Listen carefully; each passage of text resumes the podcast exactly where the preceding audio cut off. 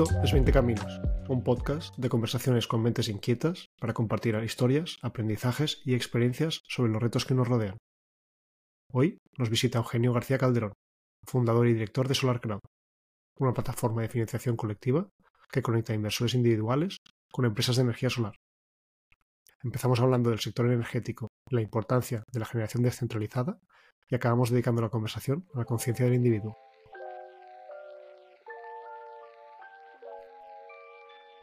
Estos 20 caminos y como siempre, hoy estoy con Luis.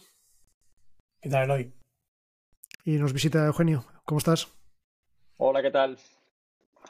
Nada, bienvenido. Ah, queríamos que sobre todo que nos presentaras qué es SolarCrowd. Bueno, antes de presentar SolarCrowd, eh, hago una pequeña introducción de, de, quién soy. Soy Eugenio García Calderón, ingeniero de la energía, emprendedor de cosas solares, ¿no? Una de ellas es SolarCrowd, que es una plataforma de financiación colectiva para que las personas, como tú Eloy, que sé que has hecho una inversión, puedan hacer un préstamo a proyectos de energía solar en todo el mundo. Eh, proyectos que llevan energía solar sobre todo a comunidades que más lo necesitan.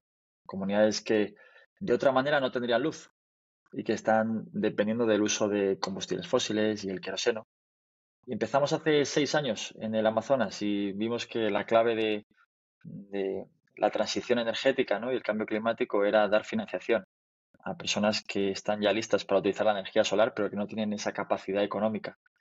Y que con los ahorros que consiguen gracias a la energía solar, pues ese ahorro en combustible fósil y en queroseno, pueden devolver el, el, préstamo a los inversores. Entonces se cierra el círculo, ¿no? Porque el inversor de Solar Cloud recupera el dinero y al recuperar el dinero puede volver a escoger otro proyecto. Y algo que tiene único Solar Cloud, que no tiene ninguna otra plataforma, es que puedes elegir el tipo de interés al que quieres prestar el dinero. Como son proyectos tan chulos y tan potentes, que tienen mucho impacto social y medioambiental, hay gente que dice, oye, pues toma mi dinero, pero no me des una rentabilidad alta. Dame un 0%, un 2 o un 4. El máximo que tenemos es un 6, hay veces que tenemos un 8% de rentabilidad y cada uno escoge lo que necesite. De hecho, te escuchamos en ese podcast de, de Product Hackers y yo la verdad es que salí tan, enamorado que acabé apostando por, por, dos proyectos que teníais en marcha en ese momento. Y, y la verdad es que la plataforma, la experiencia, el, el, poder invertir en ese tipo de proyectos fue, fue muy ilusionante. ¿no? Y, y, te quería preguntar, ¿quién hay detrás? ¿no? ¿Quién, quién es el perfil de, de proyecto al que, al que aplicáis? Sí, empezamos eh, financiando proyectos propios de la ONG Light Humanity, que fue el inicio de todo, ¿no? Es una ONG que impulsa proyectos para combatir la pobreza energética, ¿no? Empezamos en el Amazonas, ¿no? Eh, financiando lámparas solares y sistemas solares básicos para eliminar el uso del queroseno. Al final en el mundo hay como mil millones de personas que están sin luz y que dependen del uso de combustibles fósiles y nos hemos enfocado ahí, ¿no? En África y Latinoamérica pero luego también tenemos comunidades energéticas y centros de acogida en España que financiamos también. ¿no? Aquí también hay pobreza energética. En España el 30% de la población tiene dificultad para pagar la factura de luz y se le hace cuesta arriba esto de la energía. Entonces, bueno, creemos que la, energía solar es, un vector de cambio y que es capaz de transformar la vida de las personas y lo que queremos es impulsar a través de la financiación colectiva esa energía solar. Luego con el tiempo nos hemos ido especializando ¿no? en Solar Crowd y en Light Humanity en detectar emprendedores de energía solar en, Honduras, en, Brasil, en España, en Mozambique, en Kenia, que lo hacen muy bien a la hora de distribuir esa energía solar y son ellos los que reciben, esas empresas y emprendedores, el crédito que les da Solar Crowd. Y esas empresas que distribuyen e instalan energía solar son las que financian al usuario final el sistema de energía para que lo puedan pagar mes a mes. Entonces también esta empresa es la que se encarga de recolectar esos, esos cobros mensuales y así poder devolver a SolarCrowd, a la plataforma, ese dinero prestado, que suelen ser préstamos de dos hasta cinco años. Y así SolarCrowd ya puede repartir mes a mes esas devoluciones ¿no? que consigue de esos proyectos que se financian por todo el mundo. Y te digo una cosa, Eloy, eh, hemos evolucionado. Ya no solo financiamos, o ya no solo financiaremos a partir de diciembre, enero, proyectos de energía solar. sino que también introduciremos todo tipo de proyectos que sean regenerativos. Y ahora hablamos de eso. En vez de solo financiar proyectos de energía solar, nos hemos dado cuenta de que estas comunidades necesitan también financiación para, por ejemplo, poder comprar eh, una tierra en la que cultivar o poder hacer bioconstrucciones para sobrevivir, ¿no? O poder comprarse unos vehículos, ¿no? invertir en vehículos sostenibles. Entonces vamos a financiar todo aquello que estas comunidades necesiten para sobrevivir desde un punto de vista holístico y siempre con proyectos que sean regenerativos, no sostenibles, sino regenerativos. Es decir, que su impacto no sea neutro, sino que dejen el espacio y dejen la naturaleza y la energía por encima ¿no? y, mejor de lo que estaba antes. Por ejemplo, cuando tú plantas un bosque, no es que sea sostenible, es que estás regenerando ¿no? y estás generando vida, estás generando agua, biodiversidad, ¿no? alimento. Cuando haces una casa con bioconstrucción, ¿no? estás de alguna manera regenerando ¿no? un, espacio y lo, estás habitando y lo estás llenando también de, humanos ¿no? que, tienen esa parte de esa oportunidad de convivir ¿no? junto con el bosque. Y cuando estás financiando un proyecto de, escuela regenerativa, ¿no? pues también estás de alguna manera sembrando esas semillas. ¿no? Entonces mantendremos esa esencia de préstamos y esa evaluación de, rigurosa de, de los proyectos y cooperativas a los que queremos financiar, pero les financiaremos más allá de la energía solar, también les financiaremos la movilidad sostenible, la bioconstrucción, la adquisición de terreno para cooperativas ¿no? agrícolas, y creo que eso le va a gustar mucho a la comunidad de inversores. Has abierto un montón de puntos que me parecen muy interesantes y que me gustaría tratar durante el día de hoy. Vuelvo un poco paso atrás o, a la idea original, ¿no? Hablabas de, pobreza energética o de perfiles de, comunidades con poco acceso a, la energía, ya no, ya, no, ya limpia, sino energía en general. ¿Por qué es tan importante la energía? ¿no? Nosotros damos por hecho que tenemos simple electricidad en casa, pero entiendo que hay una serie de comunidades que, no están tan hechos. ¿no? Mm. Sí, ahí la gente no es consciente de, que la energía es como lo que mueve el mundo, ¿no? Es como la energía del cuerpo humano, pues es lo que mueve al cuerpo, ¿no? Y el humano pues se alimenta del sol, de, las plantas, de los animales, del aire, del agua, para funcionar, ¿no? Pues el sistema humano, eh, la sociedad que llamamos, ¿no? Se alimenta de energía eléctrica y energía fósil, ¿no? Como las dos principales fuentes, ¿no?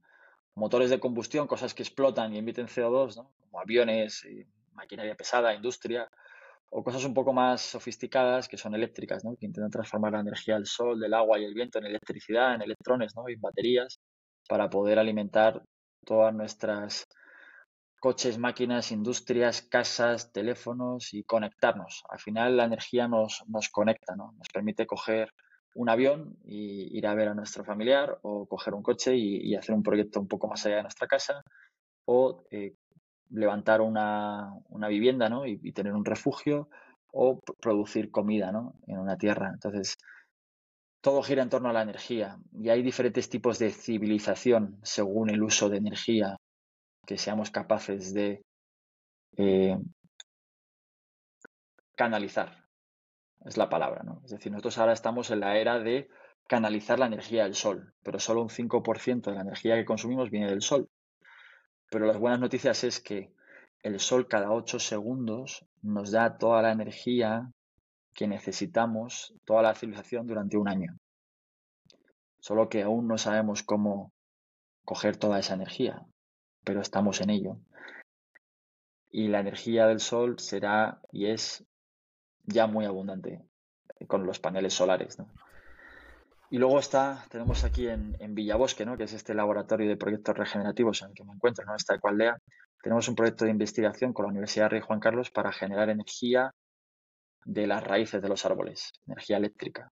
Que eso es algo que desde 2010 el humano ya sabe que se puede, ¿no? Con ese intercambio de materia orgánica de las raíces con el suelo, se genera una reacción molecular que suelta electrones esos electrones, si tú les pones unos electrodos, que simplemente son unos cables y, unos, y una, lámina intermedia, ¿no? un ánodo de separación, pues generas un potencial.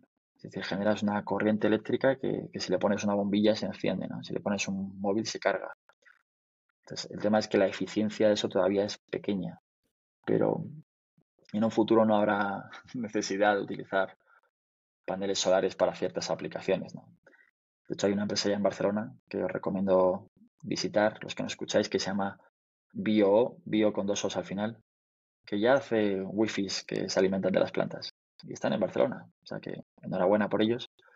Nosotros queremos alimentar una casa entera ¿no? con, con, las raíces de las plantas y así no tener que fabricar paneles solares, que están muy bien los paneles solares, pero ya estoy en la siguiente derivada, ¿no? de cómo, cómo eliminar procesos industriales complejos para conseguir la energía eh, más abundante y más económica y más barata posible para que sea inclusiva, que ese es mi objetivo, ¿no? que no haya desigualdad en el mundo y haya una que nos demos cuenta de que somos todos uno, ¿no? que es un gran organismo ¿no? humano y que tenemos que estar todos a una, ¿no? que es cuidar la madre tierra y, nutrirnos mutuamente para florecer ¿no? como, como vida.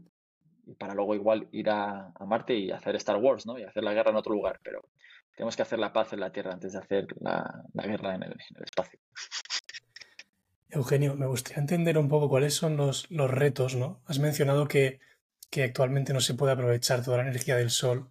¿Dónde está el, el, bloqueo? ¿Cuál es el principal reto? ¿Es la forma, es la obtención, es el almacenamiento, es la distribución o cuál es el principal bloqueo que tenemos? Buena pregunta. Ha ido evolucionando, ¿no? Antes el principal bloqueo era la, sostenibilidad económica ¿no? de, la, de la inversión de poner unos paneles solares por el coste de los paneles solares. ¿no? Pero ahora ya es más barato que quemar carbón y unos paneles solares te sale el céntimo, o sea, el kilovatio hora te sale igual a 20 céntimos, ¿no? Y en, los primeros años, y si lo pones a 30 años, ¿no? que la duración, pues igual te sale a, a 4 céntimos el kilovatio hora, ¿no? En comparación con el carbón, pues es la mitad. Está muy bien. Es la fuente más barata de energía, ¿no? Los paneles solares. ¿Qué ha pasado? Bueno, todos los paneles solares o el 90% se producen en China. Europa lo ha hecho muy mal, ¿no? Teníamos, España era, eh, en 2008, 2009 tenía aquí un montón de fábricas y era líder, ¿no? En energía renovable y era el país que más se fabricaba y más se instalaba del mundo. Vino la crisis y se fue a tomar por culo. Y entiendo por qué, ¿no? Hubo mucho empuje y luego no se continuó con ese empuje y muchas empresas españolas pues se tuvieron que ir fuera a, sobrevivir y otras murieron, ¿no? Y luego también ten en cuenta que la energía solar asusta un huevo. Asusta un huevo a las empresas grandes que tienen el control del petróleo y el control de las plantas nucleares y de gas, que han invertido muchos millones de euros y que no van a dejar que cuatro colgados se pongan a poner paneles y les jodan el negocio, ¿no? Entonces, por ejemplo, en España hubo un impuesto al sol que duró cinco años. Y no es casualidad. Es decir, que ese impuesto al sol, alguien lo diseñó para frenar la energía solar en España. de hecho, recuerdo, recuerdo ese momento, yo estaba estudiando un máster de energías renovables en el 2008-2009, ¿no? en ese boom ah, que, que, situó a España en, una posición puntera en, el mundo y pasamos del número uno a, desaparecer, ¿no? esa desconexión totalmente de la industria y a perder esas oportunidades sí, una sequía de 10 años. Entonces yo como ingeniero de la energía estaba frustrado y construí una bicicleta solar y me di la vuelta a España haciendo como 25 manifestaciones durante un año porque no había Fridays for Future, ni Extinction Rebellion, ni Greenpeace estaba por uvas, ¿no? Entonces estaba yo como, ¿qué, estamos haciendo, no? 2017 y todavía estamos así. Entonces estaba yo como muy, como con ecoansiedad. Estaba con ecoansiedad. Y canalicé mi ecoansiedad en, en manifestarme, ¿no? Y en hacer a otros manifestarse. Finalmente se, se quitó el impuesto al sol en España. Y España ha vuelto a posiciones punteras. En generación, en eólica, en solar. Sí, eólica la verdad es que siempre hemos tenido bastante, ¿no? Ha sido más, más sostenido porque la eólica, ten en cuenta que han sido las grandes las que la han impulsado. La solar eran los pequeñitos porque es más modular. Pues hacer una planta de 100 kilovatios o, un millón de vatios, ¿no? Pero son cantidades razonables, ¿no? Pero la eólica, de hecho ahora en mi, una de mis empresas, como Comunisola, estamos construyendo un parque eólico en Burgos, son 10 millones de euros, dos molinos. Esto es como cuesta, cuesta dinero. Y hay unas barreras de entrada muy gordas. Esos proyectos, hasta que están ready to build, listos para construir son siete años de licencias o depende, ¿no? Tres, cuatro años. Entonces la eólica se ha quedado en manos de, de los grandes y la solar pues se ha puesto en los tejados de la gente que tiene un tejado, que es el 20% de la población, y el 80% que vivimos o que viven en pisos, pues no disfrutan de la energía solar, sino que se la pagan a precio de oro al que tiene un parque solar. Este es el panorama de España. Y mm, hay una cosa que se llama soberanía energética y es un concepto que se escucha poco en la tele.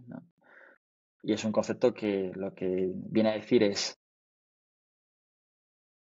en manos de quién está el poder de la energía en manos de las comunidades, de las personas, de las familias, o en manos de cuatro empresas.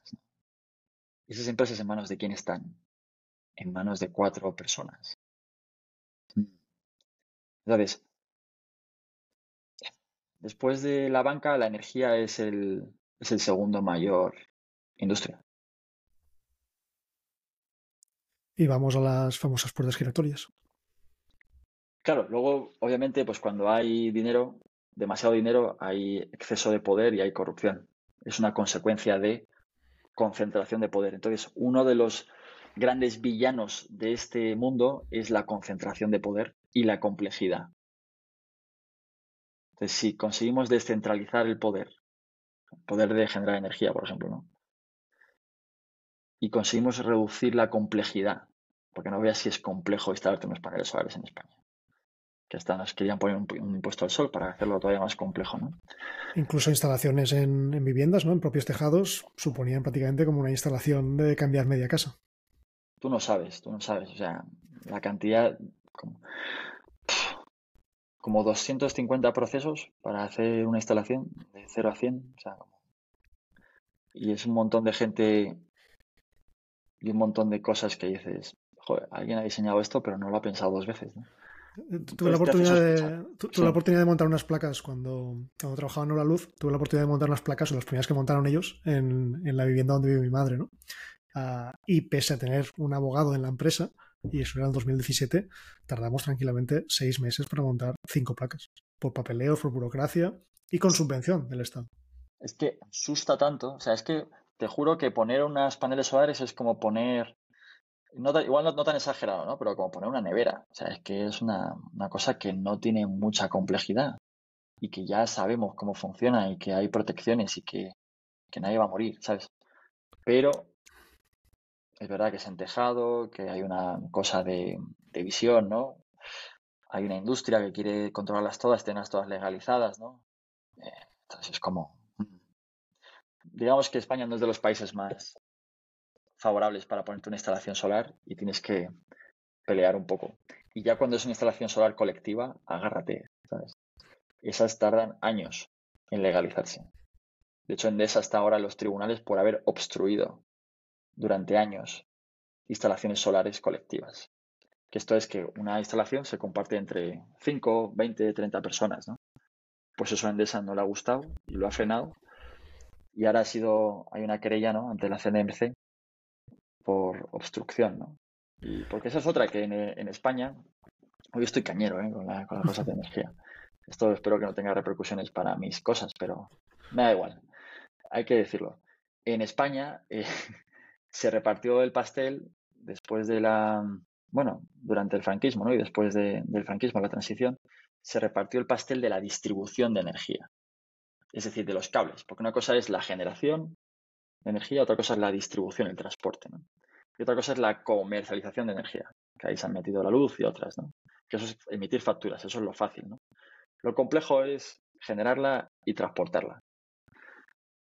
Y la generación estaba como bloqueado hasta que se liberalizó la generación, ¿no? Y ahora ya hay un pool de empresas, aunque siguen siendo las cuatro grandes las que tienen casi todo, ¿no? Pero al menos ya se está distribuyendo. Pero la distribución, el transporte, sigue con un candado, sigue bloqueado y se han repartido el territorio de España entre cuatro o cinco empresas. Por ejemplo, el sur de España lo tiene Endesa, la zona centro lo tiene entre Iberdrola y Naturgy, arriba está Viesgo con EDP. Bueno, al final antes había pequeñas cooperativas de, distribución y transporte y esas han desaparecido, igual que las cajas rurales, casualidad no, han desaparecido, porque al final se han sido fagotizadas por las grandes y, y nos dicen que es lo más eficiente, ¿no? El monopolio natural lo llaman en economía, ¿no? Monopolio natural. Y nos hacen creer que eso es lo normal, ¿no? Al menos ya en otros países están haciendo otros modelos que espero que en algún momento levantemos la cabeza y seamos valientes como para copiarlos, pero ahí hace falta una nueva generación de políticos que rompa con lo, con lo anterior, que llegarán en 5 o 10 años, pero todavía tienen que caer del árbol. ¿Cuáles son estos nuevos modelos distribuidores? Ahí tengo curiosidad porque sí que, ah, haciendo un poco de abogado del diablo, pues oye, pues sí que puedes entender que para la distribución necesitas grandes inversiones ¿no? en, el transporte de, energía y solo mm. alguien con cierto poder puede realizar esas, esas, instalaciones. Se ha hecho lo que se ha podido, ¿eh? Sí, sí. Estoy de acuerdo contigo. Soy muy crítico, pero también respeto un montón lo que han hecho la generación de mis padres y gracias por haber puesto cables por todos lados y habernos electrificado con nuclear, con gas, con carbón. Ha sido lo, que tenía que, ser, ¿no? Y por las circunstancias que sea, se ha hecho como se ha podido, ¿no? Entonces, respeto a, esa gente y no, no les critico. Simplemente les digo que, que se pueden hacer mejor las cosas y que venimos una nueva generación con un pensamiento más evolucionado de cómo generar la energía de una forma más distribuida y más equitativa para que haya menos despilfarro, menos complejidad, más eficiencia y más distribución equitativa de la energía. Y las nuevas formas de generar energía son con comunidades energéticas y es con autoconsumo, autoconsumo colectivo, individual, de proximidad, en remoto, pero es que que la gente tenga plantas de generación cerca de donde reside y se pueda conectar a esas plantas de generación con una red que controla y que sea dueño de esas plantas de generación, sea dueño de la red de distribución y dueño de las plantas de generación. Y eso están las cooperativas. Las cooperativas es, como una empresa, pero que en vez de que haya cuatro o cinco dueños de la empresa, lo que ocurre es que hay todos los que utilizan la red y todos los que han invertido ¿no? para que se construya esa red y esa planta generadora son dueños de esa planta generadora y de esa red. Y esto cuesta, cuesta, porque hay muchos obstáculos, es una carrera de obstáculos esta. Pero al menos desde Europa lo ven claro y están empujando, ¿no? por las comunidades energéticas y tal. El problema es que nadie sabe qué es eso y es complicado, es complicado. Por eso en Comunidad Solar, que es una de las empresas que he cofundado, y estamos haciendo comunidades solares de todo tipo, desde unas que están muy en remoto, porque no hay espacio para ponerlas al lado de tu casa, y te puedes, puedes comprar una participación y ser dueño de la energía ¿no? y de tus paneles y recibir durante 30 años energía a coste cero euro. ¿no? Y luego están las comunidades energéticas de proximidad, las que hacemos en los pueblos. ¿no? Me junto con alcaldes y les digo, oye, que tenéis terrenos aquí que con que pongáis un 5% de los terrenos del municipio con paneles, el pueblo es autosuficiente. Y no solo autosuficiente, sino que tiene superávit y podéis vender los excesos a la red. Entonces, al final, tenéis que imaginarlos como un fractal, ¿no? De generadores, todos interconectados, que se intercambian energía. Y habrá lugares donde haya más energía eólica, más energía solar, más hidroeléctrica. Habrá lugares que tengan baterías, otros que no. Y ahí está la red eléctrica española, que la verdad es que hace un buen trabajo y que es un ejemplo a seguir en muchos países, ¿no? Red eléctrica española de España. Obviamente tendrá su margen de mejora, como todos los sistemas humanos, pero sí que tenemos una red interconectada a nivel de operador, ¿no? Y está haciendo unas buenas regulaciones. Aunque también, pues habrá gente que me escuche y dirá, pues sí, falta planificación y falta visión. Sí, pero bueno, hacemos lo que podemos también, ¿no? Eh, respeto a la gente que está ahí arriba, que es complejo el Entonces pasamos de una red, ¿no? Donde tiene una serie de puntos muy localizados de generación con nuclear, con eólica, con hidráulica, con lo que sea, a múltiples pequeños puntos de generación distribuidos por el territorio. ¿Sería esa la foto que ambicionamos? Claro, porque al final si no vamos a repetir el mismo modelo, ¿no? Ahora vas a coger el coche y vas a Repsol a echar gasolina, ¿no? ¿Y ¿Quién controla el petróleo? Pues tú no. te van a poner el precio que les dé la gana. Y van a jugar con el precio cuando quieran. Van a especular. Y, si te, y tú, como vas a tener que llenar el depósito sí o sí, te va a dar igual si pagas 200 euros o 50 o 100, pero tienes que llenarlo, ¿sabes? Si no vas a dejar de vivir. Porque la energía es vida. Entonces, si no hacemos algo, en esta transición, pues seguirá siendo el mismo modelo. Es decir, que cuatro, cinco, seis grandes empresas controlarán los sistemas de generación y distribución y te cobrarán lo que quieran cuando tú vayas a calentar tu casa o a cargar tu coche eléctrico o a mm, cocinarte unos espaguetis, te van a poner el precio que a ellos les parezca razonable. Que está bien, pero que podemos ir a un modelo en el que el coste sea casi el coste de instalación, generación y mantenimiento, con un pequeño margen del 30%, ¿no? Y ahora mismo los márgenes de las hidroeléctricas no son el 30%. Pasando de otro orden de magnitud. Y seguimos pagando moratorias nucleares. Creo que dejamos de pagarla ya, la moratoria nuclear, pero hasta hace relativamente poco. Claro, las nucleares, claro. Si viniese un extraterrestre y dijese, oye, ¿qué hacéis con la energía nuclear? ¿Que estáis locos? Eh, estamos jugando con, con hacer Dios, ¿no? Y sí, la energía nuclear entiendo que se investigue y que se, avance, pero con cabeza, ¿no? Con cabeza. Y al final las energías nucleares, las plantas nucleares, las socializamos las pérdidas y privatizamos las ganancias. Es decir, las empresas que han generado estas nucleares no han asumido ningún riesgo, porque estaba el Estado detrás. Si sale mal, yo pago la fiesta. Y han salido mal todas. Entonces, hemos pagado la fiesta. Igual que con los bancos, ¿no? Con los bancos grandes es, no puedes dejar caer un banco grande. Entonces, si sale mal, todos pagamos la fiesta, ¿no? Entonces, por eso, y además, si queremos generar sistemas más resilientes, es decir, con más capacidad de resistir ante crisis, tenemos que tener empresas y organizaciones más descentralizadas. No sé, digo yo, ¿no? Al final, y esto no lo digo yo, sino que al final cuando tuve los estudios de las crisis, ¿no? Cuántas empresas cierran y cuántas cooperativas cierran, las cooperativas tienen la mitad de probabilidades de cerrar que una empresa, ya sea familiar, grande, pequeña, grande. O sea, porque en las cooperativas es como, es una red de iguales que cooperan y en momentos de crisis se unen y, dicen, oye, ¿cómo conseguimos salir de aquí? ¿no? Sin embargo, en una jerarquía empresarial, en momentos de crisis, la gente, los empleados huyen y los dueños se pelean. No siempre es así, ¿no? Pero hay más probabilidades de que esto ocurra.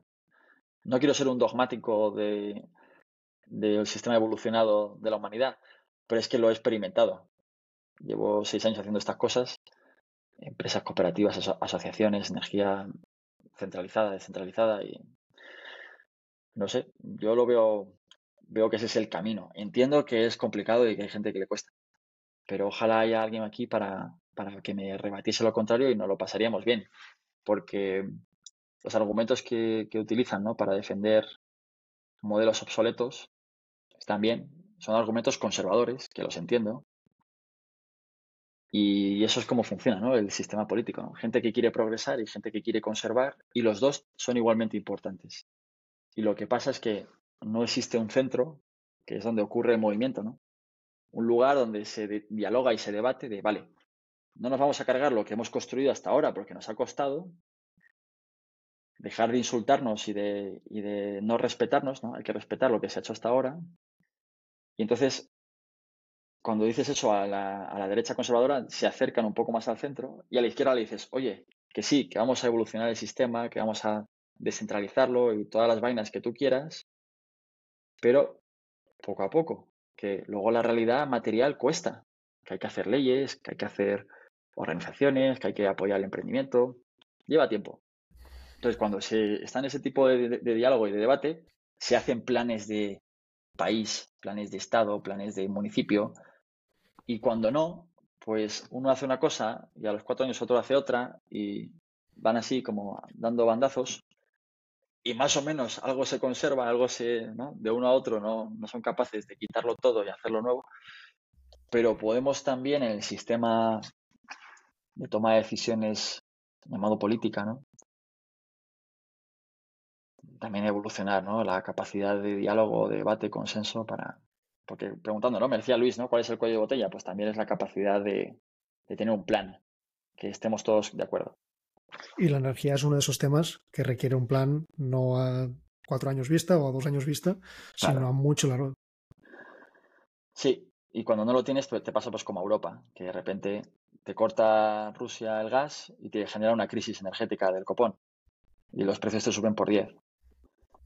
Y la gente dice, pero si es que esto estaba blanco y en botella, ¿no? O sea, como, como el 40% de tu energía se la dejas a Putin. Que la guerra de Ucrania lleva desde 2014. Y lo hemos experimentado antes. Yo recuerdo cuando subieron los precios del gas, cuando hubo Fukushima, precisamente porque el resto del mundo, o en este caso Japón, consumía más gas para suplir las nucleares. Mm. Y los señores de la guerra se pelean por recursos energéticos. Es decir, en Oriente Medio hay conflictos porque es, antes era porque era Tierra Santa, ahora es porque es tierra del petróleo, tierra de, los, de los petrodólares, donde está el, pues el, no, sé, no sé qué porcentaje, pero un porcentaje significativo de las reservas mundiales. ¿no? Entonces, pues ni Estados Unidos deja que Rusia se apodere de eso, ni Rusia deja que Estados Unidos se apodere de eso. Entonces, pueblos enteros, bajo la cortina de humo del terrorismo, se ven eh, sometidos por grandes potencias para controlar recursos energéticos mundiales. Entonces, es muy triste ver cómo esto no se habla ¿no? y no se entiende. Y no se entiende que está todo relacionado ¿no? con, los recursos energéticos y los límites del, planeta. ¿La solución pasa por buscar modelos más autosuficientes alrededor de la energía? Sí, la solución pasa que no, igual que, pero en todos los ámbitos, Eloy. Es decir, en el momento en el que tu agua y tu comida viene de África, de Latinoamérica y no de España o de tu pueblo, en el momento que ocurra algo, esa cadena de producción y de distribución se va al garete a ver qué bebes y qué comes. Entonces,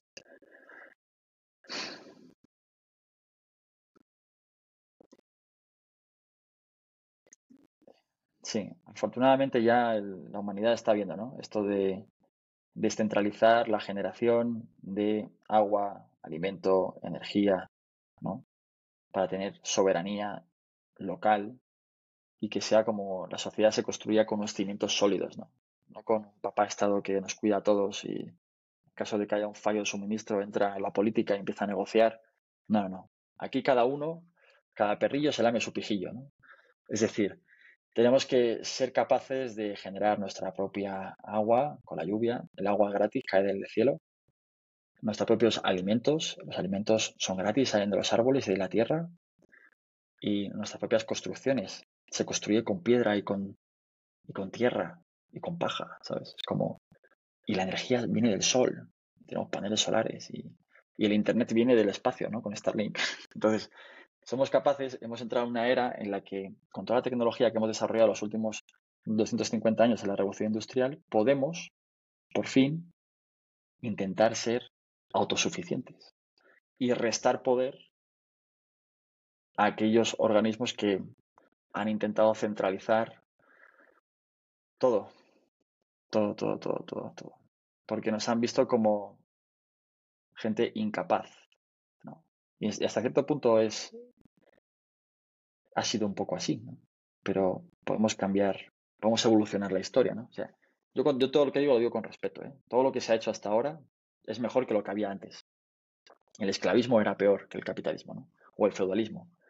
Pero podemos evolucionar el sistema de capitalismo salvaje a un capital regenerativo, que eso es solar crowd, ¿no? Es como, sí, el capital funciona, el, el dinero es energía social y tiene sentido que exista el dinero, Solo que el 10% de la población controla el 90% del dinero. Eso no tiene mucho sentido, porque se generan guetos. No sé si habéis visto la película de In Time, que hay como guetos y según los más ricos pues tienen más tiempo y los más pobres tienen que trabajar para coger el bus para ir a trabajar y no morir. Y si pierden el bus, se mueren porque no llegan a casa para conseguir los créditos suficientes. ¿no? Entonces hay mucha gente que está en, el, en esa carrera de la rata y cuando se quejan un poco, pues le aflojan la, la, soga para que respire, pero lo justo hasta que se deje de quejar y luego vuelve otra vez. Entonces, mm, me, da, me da mucha tristeza ver a la gente que, que se siente atrapada y que tiene problemas mentales, ¿no? Yo los he tenido. Y he tenido situaciones en las que no me sentía libre y capaz, ¿no? De tener autosuficiencia, ¿no? Y me sentía como un eterno niño, ¿no? Porque al final la diferencia entre un niño y un adulto es que el adulto pues tiene responsabilidad, pero también tiene libertad, ¿no? Es como autosuficiente. Un niño depende de un papá o de una mamá. Y todos somos niños de papá Estado, ¿no? Y mamá, o sea, es como, como lo veo, es como la, las, las, las, empresas serían como el papá, ¿no? Que nos da de comer, nos da trabajo, y el Estado es como la mamá que nos, que nos cuida y nos da subvenciones y nos da dinero cada vez que nos falta algo, ¿no? Si nos quejamos, para que no dejarnos morir. Entonces, como que, bueno, eh, está bien, pero creo que nos podemos independizar un poco de, de las empresas grandes y, de, y del Estado si somos capaces de recuperar aquello que es más preciado de todos, que es la tierra. Y nos hace ser más adultos, depender de nosotros mismos. Te hace evolucionar. Y tenemos una crisis ahora, ¿no? De la gente joven ya no tiene hijos, no se casa, no forma familia, porque todavía no se ven capaces de hacer eso, porque no ven un camino en el que puedan conservar cierta libertad o capacidad de acción y además tener una familia, ¿no? Y que sus hijos tengan abundancia y amor. Entonces es como... Está todo conectado. Y, es triste, ¿no? Pero bueno, es, es la realidad. estamos en, una, en la sociedad estamos en una etapa de transición. Y en 2030 la palabra regeneración será más conocida. Ahora estamos en la palabra sostenibilidad. Pero bueno, la regeneración significa regenerar aquello que está erosionado o degradado o muerto o casi a punto de morir. Entonces tendremos que regenerar los ríos que están llenos de mierda, regenerar los mares, quitar el plástico, regenerar las personas que están llenas de miedos y bloqueos mentales y emocionales, regenerar las relaciones entre padres, hijos, abuelos, abuelas, eh, Estado, autonomías, pueblos, regenerar y sanar para construir la nueva sociedad y, evolucionar. ¿no? Eso es lo que, lo que está ocurriendo ya en diferentes lugares y que será, imagino que, y espero, la norma hasta 2050, ¿no? 2030-2050.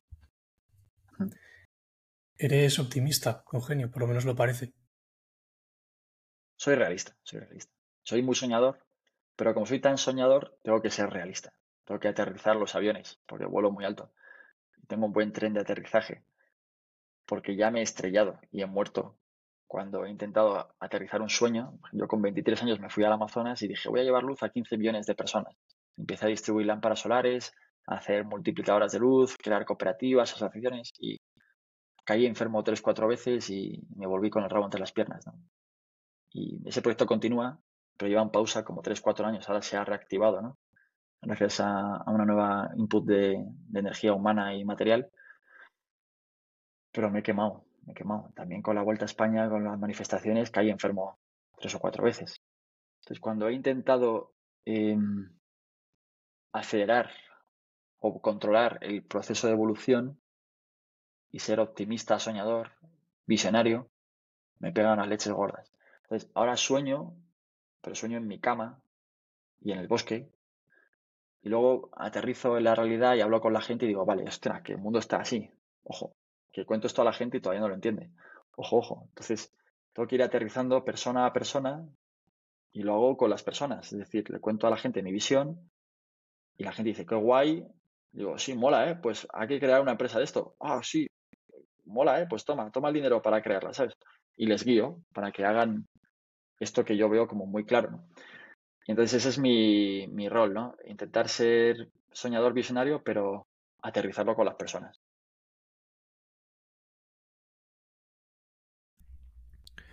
Antes comentabas un poco el modelo ¿no? de que tenéis en Solar Crowd en cuanto a los inversores, que pueden llegar a tener un beneficio sobre el 4, el 6, el 8%. Te quería preguntar por qué habéis apostado por ese tipo de modelo y no simplemente apostar por tener donativos o, ingresos directamente de inversores y, y darlos a esta gente sin, sin, un, sin un retorno. Porque siempre tiene que haber un retorno. Entonces tú le das a la gente un retorno emocional y le pides una donación para salvar a un niño y eso funciona. O le das a la gente un retorno económico. Le dices, oye, te voy a devolver el dinero y te voy a dar un retorno emocional además. Vas a ayudar a la gente y al planeta. Y te voy a devolver el dinero y si quieres un retorno también económico, pues puedes hacerlo. Y al hacer este sistema, este modelo, hay gente que en vez de ponerte 500 euros te pone 5.000. Entonces consigues tener una mayor capacidad. Y cuando empiezas a dar un 8%, se acercan los fondos y te ponen 5 millones.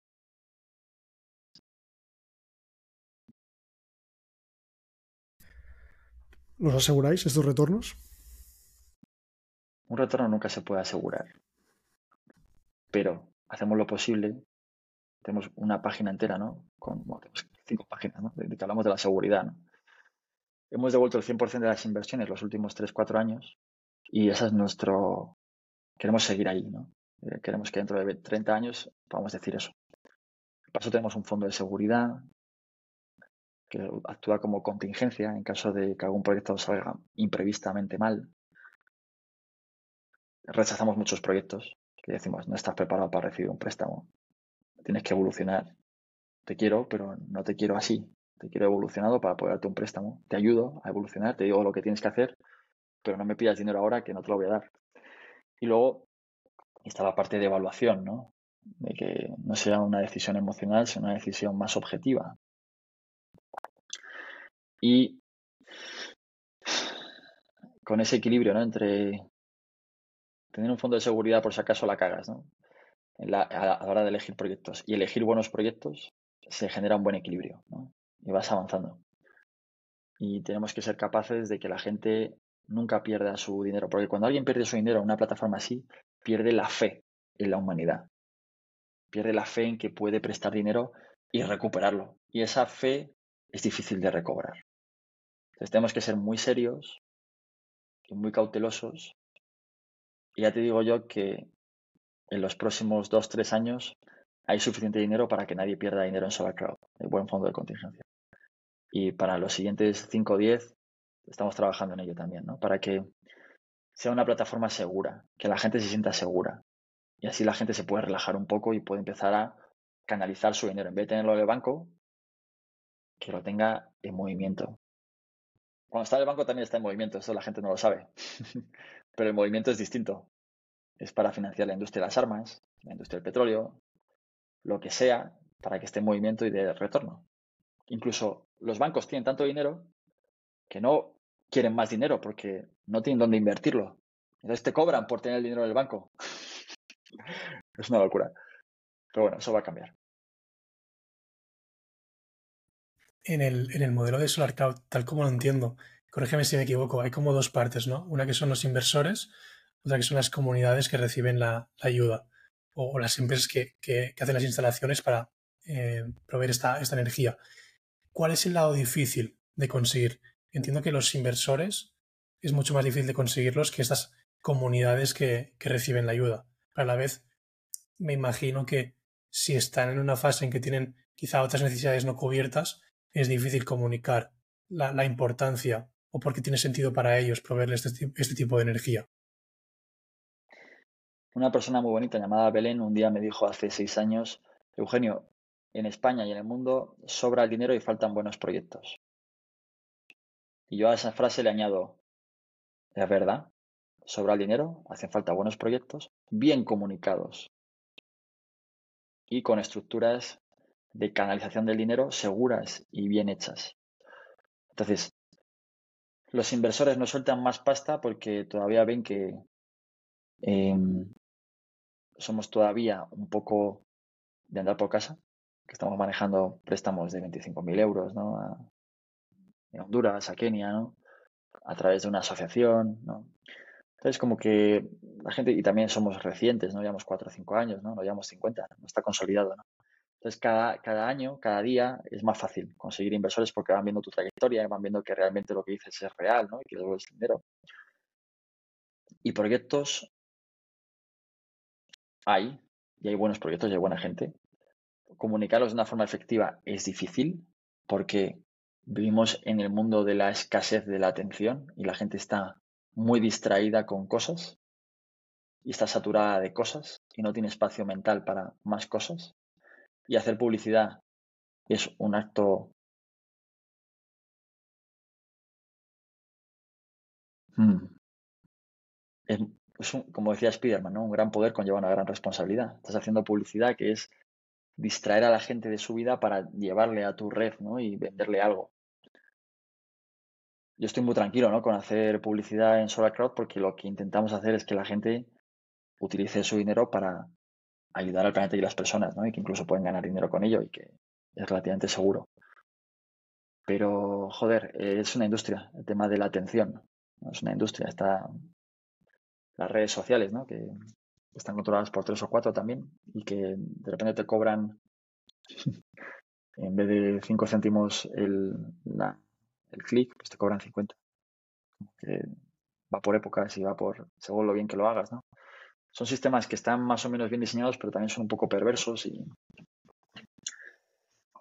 y de alguna manera eh, tenemos que empezar a hacer publicidad física y no tanto digital. Entonces, por eso, el, aquí el 22 de octubre hay una gran fiesta en Villabosque, que vendrán unas 200 personas y les haremos cuñas publicitarias de lo que hacemos, ¿no?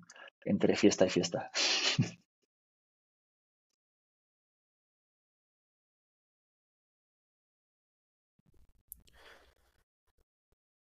¿Y cuál es el perfil de inversor? ¿Quién invierte en Solar Crowd? ¿Qué está buscando? Porque una cosa es lo que uno puede llegar a definir, la otra es lo que se puede encontrar luego en la realidad, ¿no?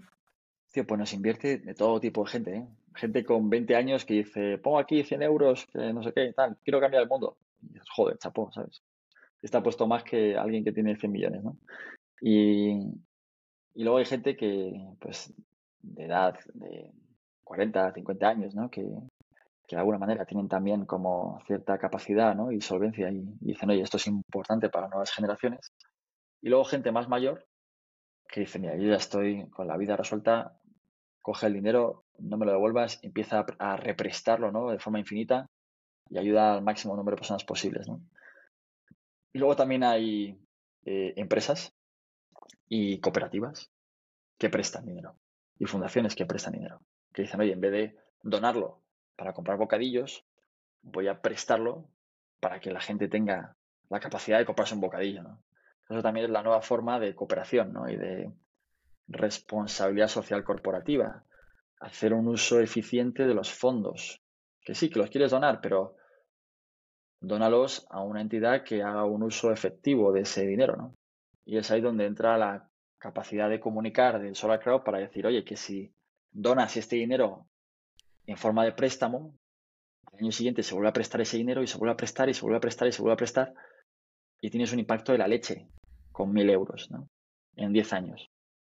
Entonces, también estamos con eso, ¿no? con ese mensaje y las fundaciones y empresas ya lo van entendiendo y sí, tenemos diferentes tipos de, inversores.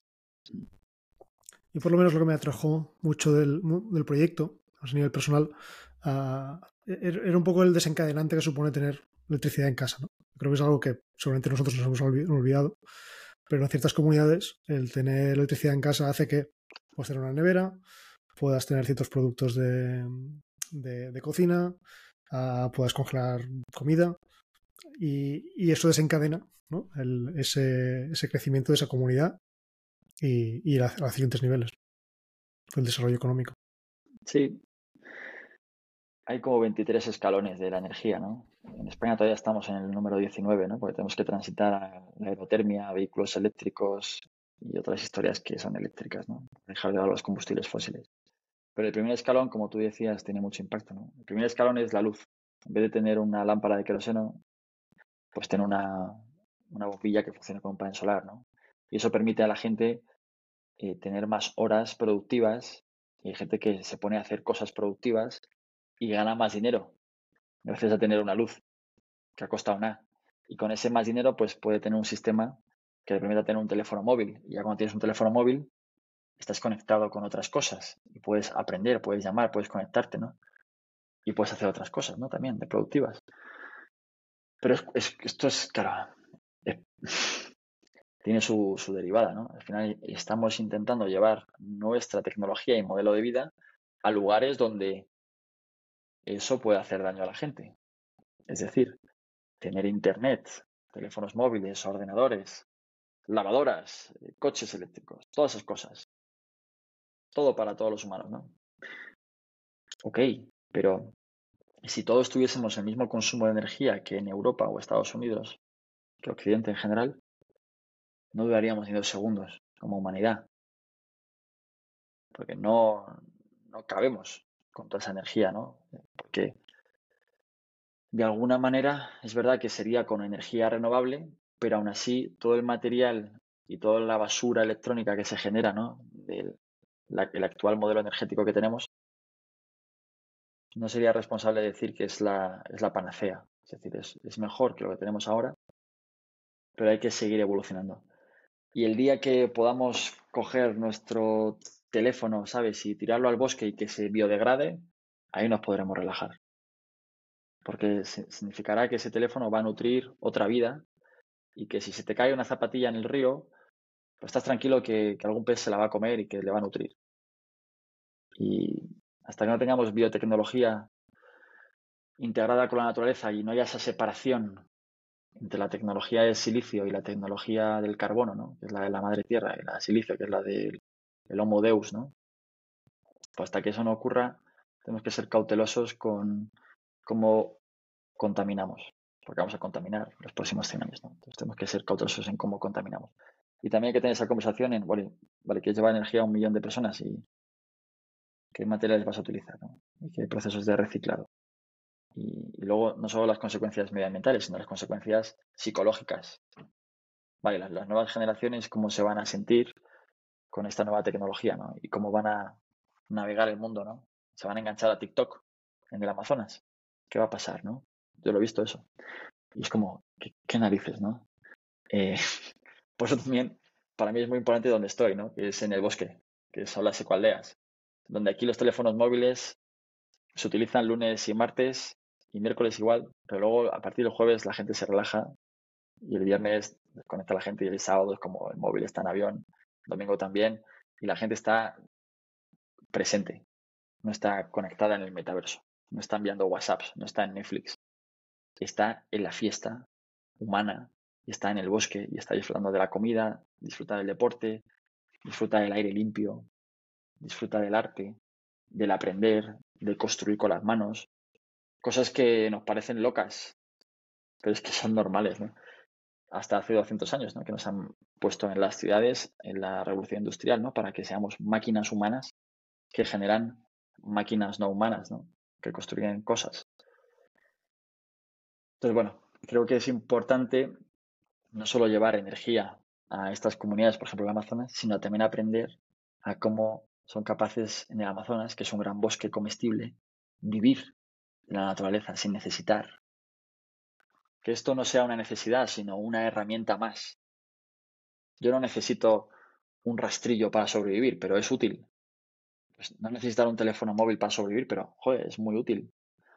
Entonces, démosle a la gente y a la sociedad, y esto lo digo ya para los padres y las siguientes generaciones, ¿no? Démosle las herramientas Em, con conciencia y con responsabilidad para que sean capaces de manejarlas y que, no, y que la herramienta no les controle, sino que ellos controlen la herramienta.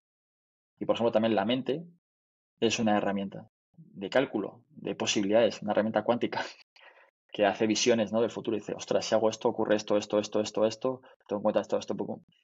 Cuidado, hay gente que tiene un Ferrari de mental y un chasis emocional que es como si Panda. Y esa gente está mal de la cabeza esa gente está atrapada. Y luego hay gente que tiene un chasis emocional, un, Ferrari, y es como muy bien, y mental, ok. Y luego espiritual, dices, pero, no, tienes, no tienes fe en la vida, vives con el miedo. tienes, eres consciente de tu miedo y no sabes por qué, y estás atrapada ahí, ¿no? Y entonces, bueno, creo que la vida ha ido desarrollando herramientas y cada vez que desarrollamos una herramienta más, la vida es más compleja y es más difícil de manejar y más educación tenemos que dar a, los, a las crianzas, ¿no? a los niños, a las niñas, a, a las criaturas que vienen al nuevo mundo tenemos que decir, hey, poco a poco que esto es complejo. Y tenemos que definir esas, esas etapas de maduración y tenemos que ponerles nombres, ¿no? Porque uno no es adulto cuando pasa a los 18 años. ¿Se nos ha ido las manos? ¿Crees que es demasiado tarde? Pensé que decías de ahora, del tiempo. mira la hora, digo, ostras. Hay veces que hacen falta 10 minutos para cambiar la vida de una persona con una conversación. Y esos 10 minutos, si los metemos en una plataforma que lo ve un millón de personas, de repente, en 10 minutos has cambiado la mente de un millón de personas. Entonces tenemos, tenemos palancas, tenemos herramientas para hacer cambios acelerados. ¿no? No es demasiado tarde nunca, la vida continúa. O sea, crisis siempre ha habido, eh, sube, baja, gente muere, gente vive. No, tarde, nunca es tarde. Eh, el mejor momento para plantar un árbol fue ayer, sí, eso lo sabemos, pero hoy vas a plantar un árbol o no vas a plantar un árbol hoy. Vale, hoy no, hoy mañana vas a plantarlo. Es como, nunca es tarde, ¿sabes? Si la dicha es buena. No sé si llegaremos a ese millón de reproducciones con este podcast, pero ¿qué, recomendaciones nos darías, Eugenio? ¿Cómo seríamos más presentes? ¿Cómo podemos montar una sociedad más regenerativa? Hay una escalera de la conciencia. Y eso la gente tiene que entenderlo.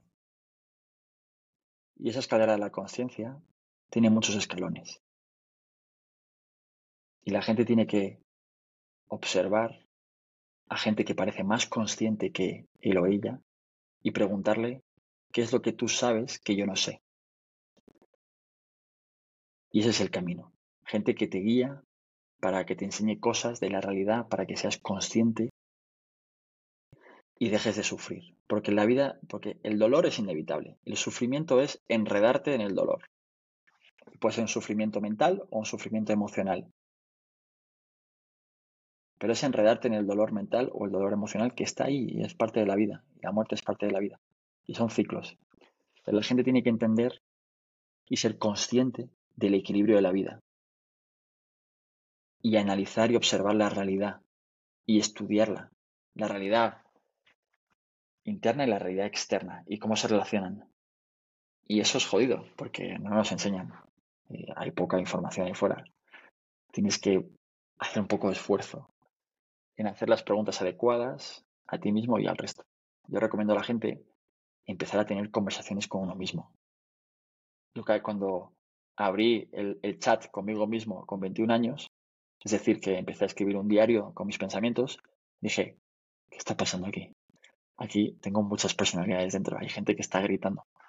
Hay gente que está aquí diciendo, eh, eh, y hay gente de la que me avergüenzo, me avergüenzo de mi sombra. Hay gente que me dice, oye, pero con esta chica, con este chico, yo estoy, hostia, porque hay mucho tabú a ser honestos.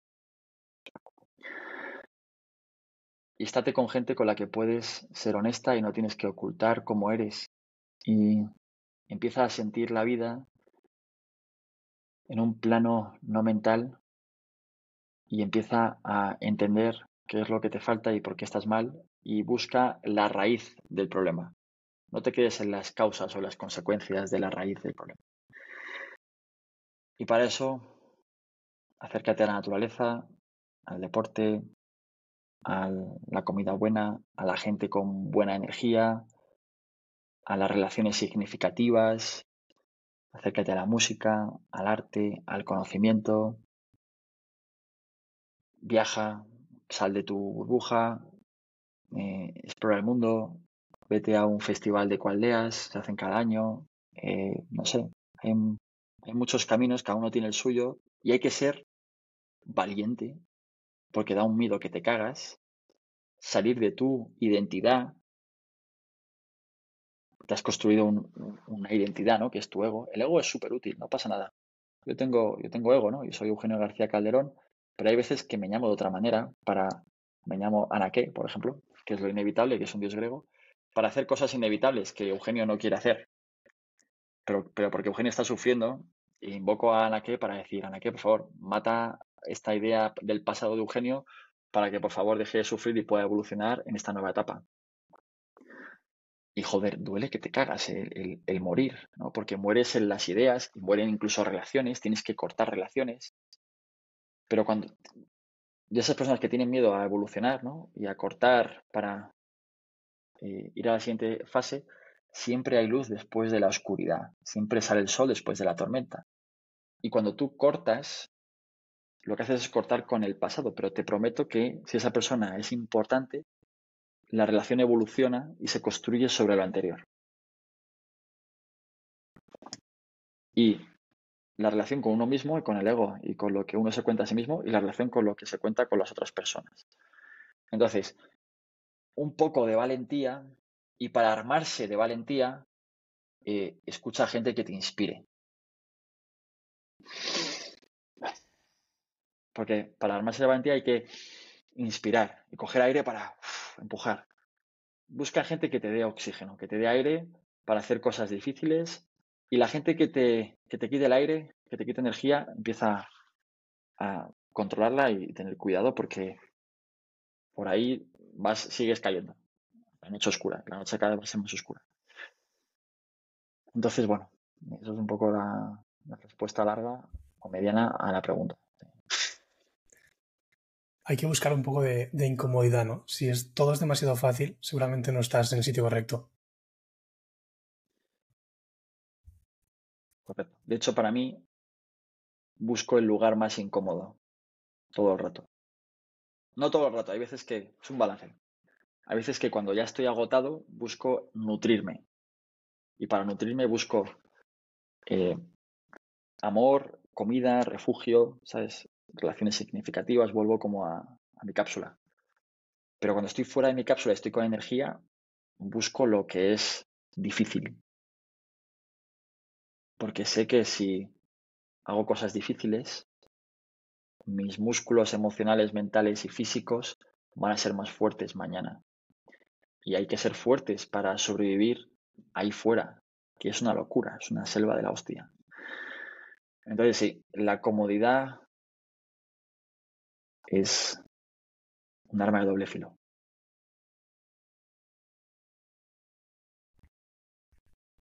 Hemos acabado utilizando la tecnología para evitar tener estas conversaciones con uno mismo, y no ir a los problemas de raíz, no escuchar a la gente que nos inspira. Mm.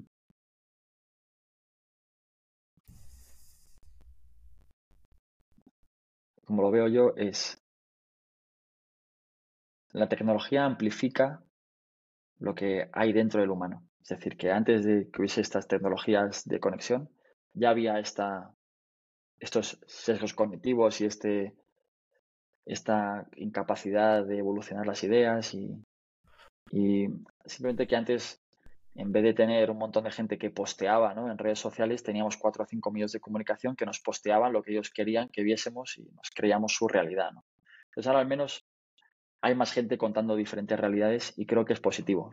A mí YouTube, ya no veo YouTube, pero hubo una época que sí que veía mucho YouTube y lo que hacía era como entrenar al algoritmo para decirle, esto no me lo recomiendes, esto sí. Y le decía al algoritmo de YouTube, recomiéndame cosas que me inspiren y que me ayuden a aprender. No me pongas vídeos de perros o animalitos o vídeos de gente cayéndose, que sí, que están muy bien, pero para una época, ¿sabes? O cuando uno está muy triste, pues un vídeo de un perrito así como muy emocional, ¿sabes? Muy bien, pero selecciona bien los, el contenido que vas a, absorber. Mírate todas las películas del mundo si quieres y todos los vídeos del mundo. Enchúfatelos, pero sé consciente de qué estás consumiendo. Porque, como en la comida, no hay nada neutro. O te alimenta o te mata. Y con el contenido no hay nada neutro. O te alimenta o te mata. No te quedas igual nunca. Es muy difícil no ver el vídeo de las caídas. Cuando uno empieza a entrar en ese loop, es que es muy difícil salir de ese loop cuando, cuando tu entorno, tu atmósfera y tu realidad es peor que estar viendo esos vídeos en YouTube. A mí eso me ha pasado. Yo he estado tres años enganchado a un videojuego. desde los 3 años, desde los 15 hasta los 18. Porque mi realidad terrenal era una cosa que me aburría un huevo. Y estaba atrapado.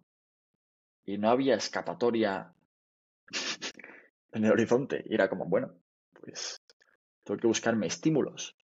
Y te matas a pajas, a videojuegos, a alcohol, a azúcar, a drogas. La gente se engancha a cualquier cosa para soportar la realidad. Entonces, cuando...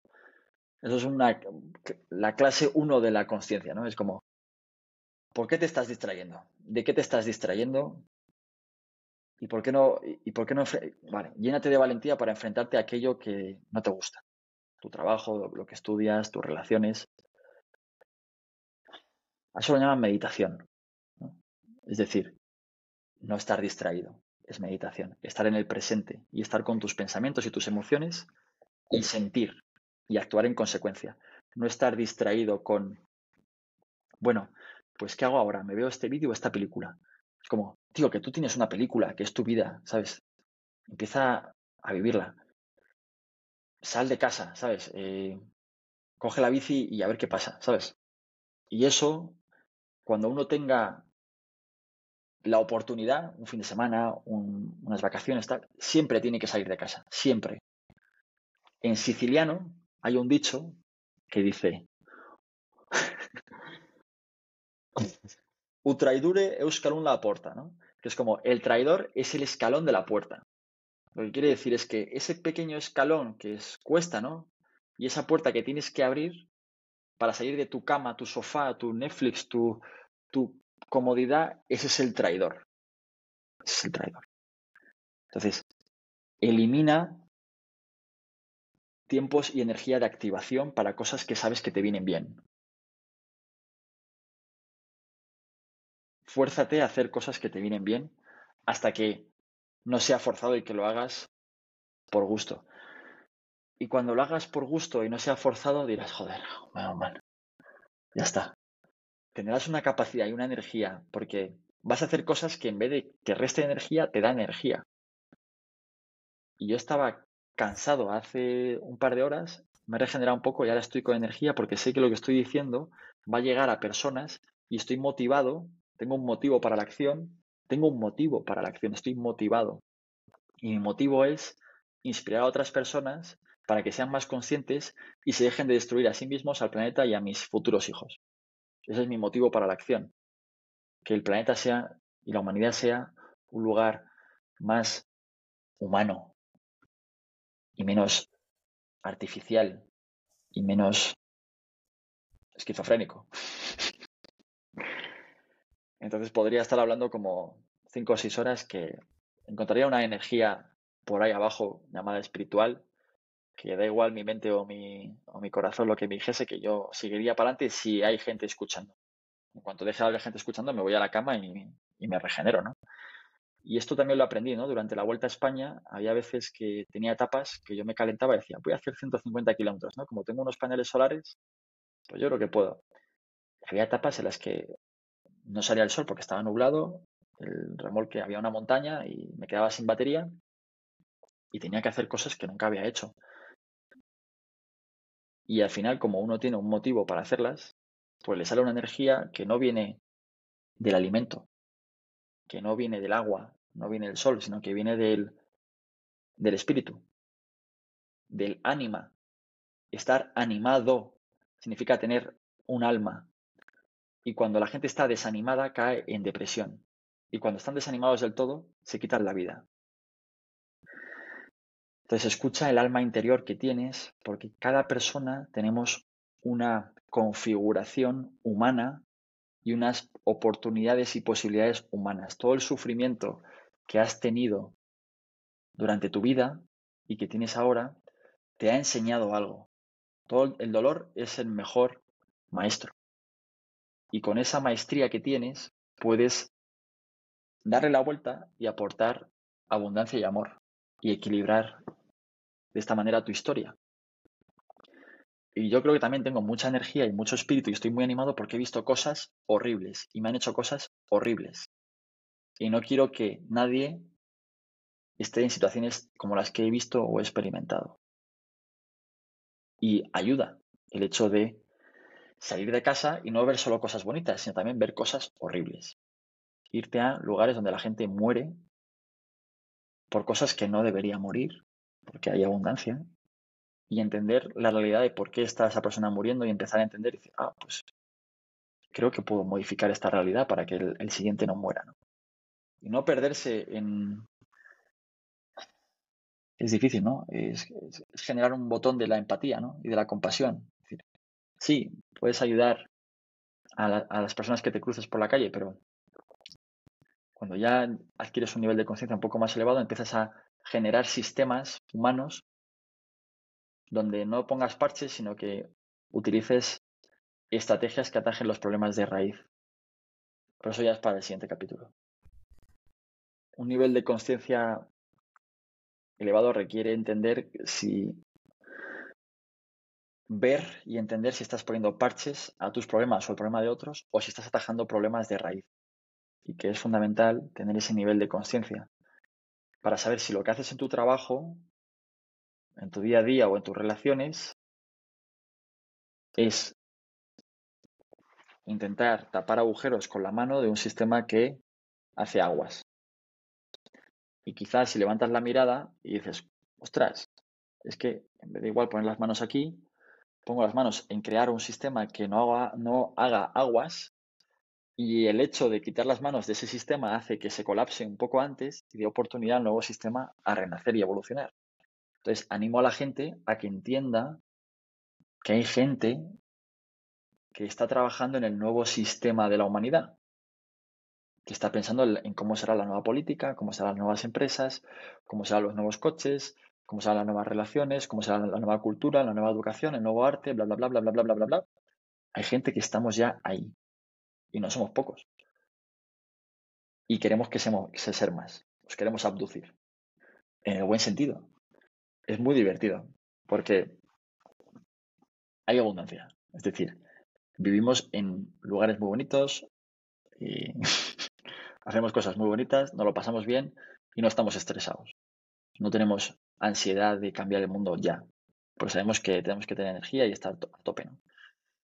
Entonces, si a alguien le resuena este mensaje, que me escriba.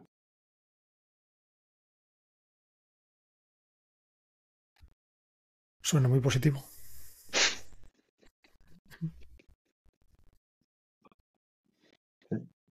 Suena bien. Pero nada, que estoy igual muy, muy intenso. Pero ha sido unas semanas intensas. Entonces estoy, también estoy aquí desahogando, ¿no? Delante de la cámara y, y, al mundo, ¿no? Les digo lo que, lo que el nuevo Eugenio piensa y siente. Bueno, nos gusta, nos gusta esta versión de Eugenio. Pensábamos titular el podcast sobre la energética, pero creo que hemos acabado hablando más del individuo que de energía. O de la energía como una excusa para hablar del individuo. Mm. Sí, yo lo titularía vida regenerativa. Sí, así, a lo grande, ¿sabes? Y porque la energía es una pieza, una pieza del puzzle. Y la conciencia es otra, ¿no? Y que si a alguien le resuena esto, que estudie permacultura, que estudie el movimiento de permacultura, que es cultura permanente, donde se integran todas las complejidades del humano, se integran en unos principios y, en unas éticas de acción que va a ayudar a la gente a navegar eh, en su mundo y evitar sufrir. Permacultura. Hemos hablado mucho de futuro, de cómo pinta para Solar Cloud, para el sector energético. Mm. ¿Cómo pinta para Eugenio el futuro? Voy a ser padre. Sí. Y eso acojona huevo. He tenido que, matar muchas ideas de Eugenio para... Pero cuando he encontrado a, a Cosima, ¿no? que es mi alma en esta vida, ¿no? con la que quiero hacer tantas cosas y tantos proyectos, ha sido tan rápido la conexión que nos ha, en, el tiempo de Cronos, ¿no? Esto de los meses y los años es el tiempo de Cronos. Ha sido relativamente rápido, ¿no? Pero es que nos hemos conectado en otros, en otros tiempos, ¿no? Los griegos tenían cuatro tiempos. Nosotros tenemos solo el de Cronos, ¿no? El cronómetro, que es, bueno, os dejo que lo, que lo estudiéis, ¿no? Pero hay otro tiempo que es el de Aion, que es el tiempo infinito. Y cuando conectas con una persona en ese plano, que no es mental o, emocional, ¿no? Es, es un plano espiritual, y te haces pactos sagrados, ¿no? Y, ves cómo es el alma de esa persona y ves que la tiene trabajada y que su emoción y su mente están alineadas, ¿no?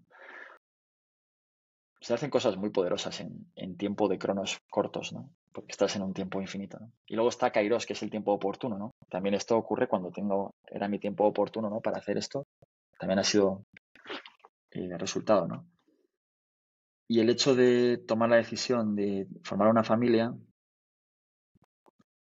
te hace también evolucionar, ¿no? Y tener un rol distinto, ¿no? Y tener unas conversaciones con tus padres distintas y con tus hermanos y con tus compañeros de trabajo, ¿no? Y tus socios y tus amigas, tus amigos. Y ves el mundo desde otro, desde otro plano de conciencia y dices, ay Dios. Vale. Y dices, ostras, ok. Mm". Y empieza a evolucionar, ¿no? Tu sistema de, de pensamiento y emoción y la verdad es que no sé exactamente cuál va a ser la forma del Eugenio del futuro, pero, pero pinta muy bien. Sí. Eugenio, mil gracias por acompañarnos, por venir hoy al podcast. Enhorabuena por la paternidad y gracias por estar por aquí. Muchas gracias, Eloy Luis. Muchas gracias, Eugenio.